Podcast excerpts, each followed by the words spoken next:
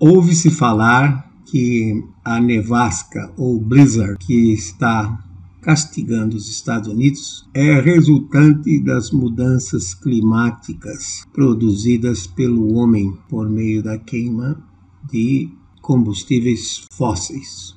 Mas não parece nada com essa pintura de início deste vídeo em que retrata Londres em 1677 com o rio Tamisa congelado. A pintura é atribuída a Abraham Rondius Daniels, um pintor holandês. Na verdade, eu quero mostrar os cenários climáticos desses próximos 15 anos e que essa variabilidade é natural no sistema. Ela é decorrente de uma mudança na circulação global.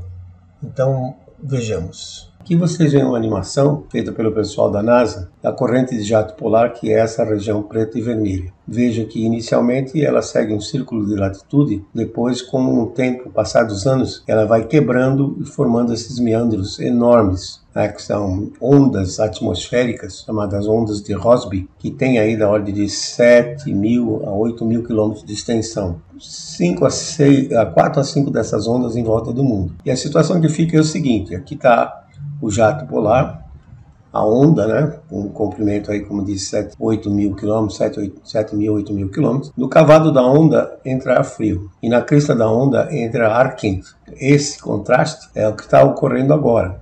No período passado, de 76 a 2005, o jato polar ele estava mais forte devido à diferença de temperatura entre o Equador e aprisionava o ar frio. Então nós tivemos muito poucas incursões de ar polar em direção aos trópicos, ou seja, o transporte de ar quente ah, de excesso de, de, calor que tem nos trópicos em direção aos polos foi prejudicado durante esse período que nós chamamos então de período zonal, porque o jato polar praticamente segue um círculo de latitude. Só para efeito de consideração, a latitude de 40 graus norte, que mais ou menos Nova York, 40 graus sul, La Plata na Argentina, é, nessa 40 graus norte a 40 graus sul, nós temos dois terços da superfície terrestre, que fica então sem esse ar ar polar incursionando e por isso há um aquecimento global. Esse mesmo aquecimento global que estão dizendo que é culpa do homem, está queimando, tá queimando combustíveis fósseis como petróleo, carvão, gás natural e florestas, esse mesmo aquecimento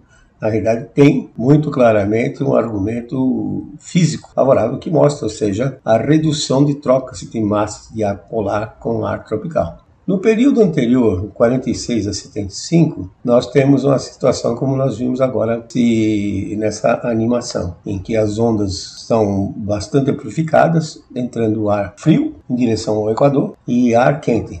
Com essa mistura de ar, há na realidade um resfriamento global, misturando ar frio com ar quente mas também fica um pouco mais frio e mais seco, então, em princípio, na região tropical chove menos. A pergunta é se houve uma virada em 2006 e que deve persistir até 2035. Um russo chamado George Van Gagin período da Guerra Fria, escreveu em russo, uh, mostrando a regularidade dessas trocas de massa de ar polar, períodos que o jato estava mais forte, aprisionando o ar polar nos polos, e períodos em que havia essa quebra e amplificação dessas ondas. Então, nesse período, ele construiu um índice chamado Índice de Circulação Atmosférica desde 1891, que é essa linha fininha aqui. E a linha grossa aqui é a temperatura média global tirada a tendência de, de, de aumento dela. O índice ocorre quatro anos antes da mudança da temperatura. É curioso ver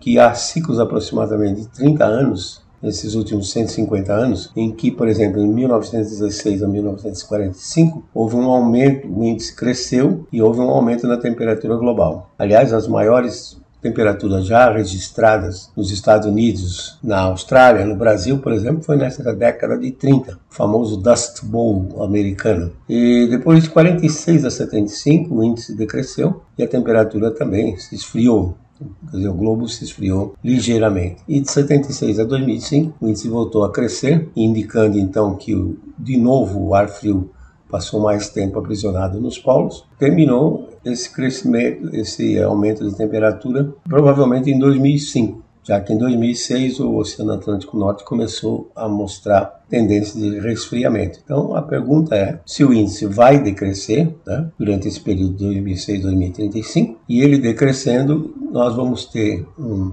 período semelhante ao período frio anterior, 1946 a 75? Pois é, e eu estava uh, fazendo meu doutorado na Universidade de Wisconsin, Madison, que é um dos estados do Corn Belt, nesse início dos anos uh, 70, que foi o final daquele período de resfriamento, como nós vimos aí. Vejam, por exemplo, a capa da revista Time, em 1973, The Big Freeze, grande congelamento. Depois, em 1977, né, novamente um grande congelamento, em função do fato que os invernos eram rigorosos e uma tendência, né, uma praticamente 30 anos já de invernos rigorosos, levavam-se a acreditar na época que uma nova era glacial estaria surgindo. Então, o terrorismo climático no início dos anos 70 era uma nova era glacial está se aproximando. Aí, a partir de 2001, na verdade, com a criação do IPCC em 1988, passou a ser aquecimento global. Em resumo, parece existir um mecanismo geofísico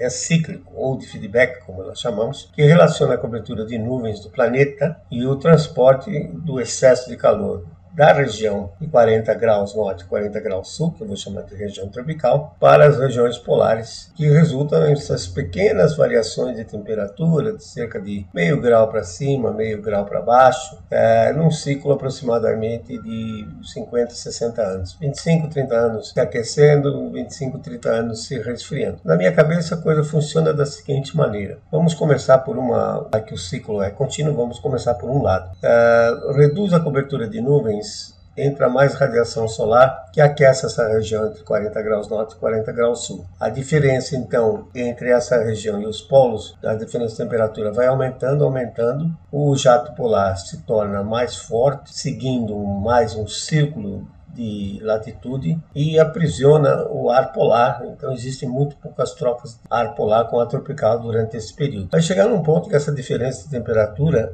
ela é tão grande que o jato polar se quebra, produzindo essas ondas que nós vimos, chamadas ondas de Rossby, em que há transporte de massa de ar polar e massa de ar tropical. A massa de ar polar chegando na região tropical, elas vão resfriar essa região, enquanto as massas de ar que levam calor em direção aos polos esse calor que chega nos polos vai ser perdido por emissão de radiação infravermelha, porque existe menos umidade na atmosfera. Entre aspas, o efeito estufa é mais fraco. Daí há uma emissão e com isso o sistema como um todo se resfria. Mas ao se resfriar, começa a haver menor evaporação dos oceanos e novamente a cobertura de nuvens reduz, permitindo maior entrada de radiação solar e assim o ciclo vai produzindo nesse intervalo de 30, 25, 30 anos aquecendo, 25, 30 anos esfriando, produzindo essas pequenas variações de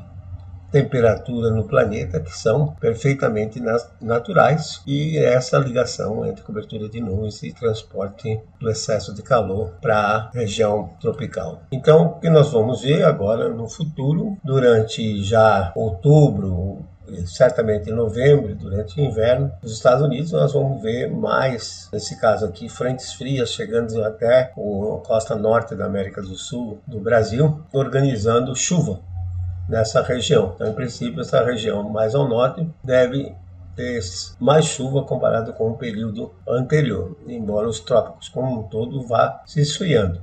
Vocês veem aqui massa de ar polar bem forte nos Estados Unidos e aqui a chamada frente fria, que é na verdade uma interface entre o ar frio polar e o ar quente tropical. E durante o nosso inverno, né, junho, julho e agosto, nós vamos ver as frentes frias americanas ainda descendo, organizando precipitação nessa região mais oeste da gente. O ar quente vai, o ar vai, vai subir aqui, ar quente e úmido, formando nuvens e chuva e descendo em cima dessa região do Brasil de tal forma que durante esse período de abril a setembro já quase não chove, principalmente no, em toda a região centro-oeste, mas nós vamos ver anos ainda mais reduzidos nesse período, devido ao sistema de alta pressão que se forma. E a frente fria, que entrou como essa do dia 20 e 21 de julho do ano passado, que produziu um estrago muito grande em plantações perenes, como café, citros, elas entram, vão trazer ar frio, mas não vão conseguir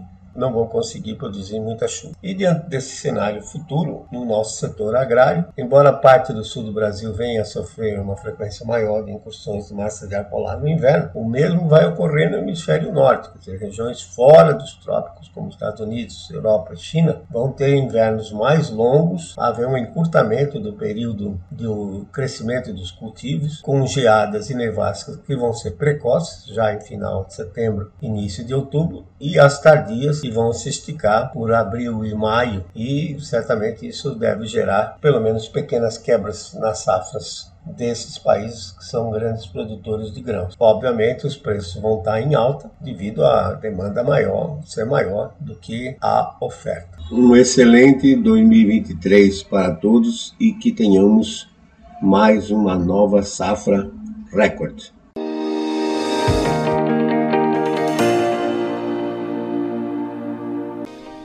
Se inscreva em nossas mídias sociais. No Facebook, Notícias Agrícolas. No Instagram, arroba Notícias Agrícolas. E em nosso Twitter, arroba Norteagri.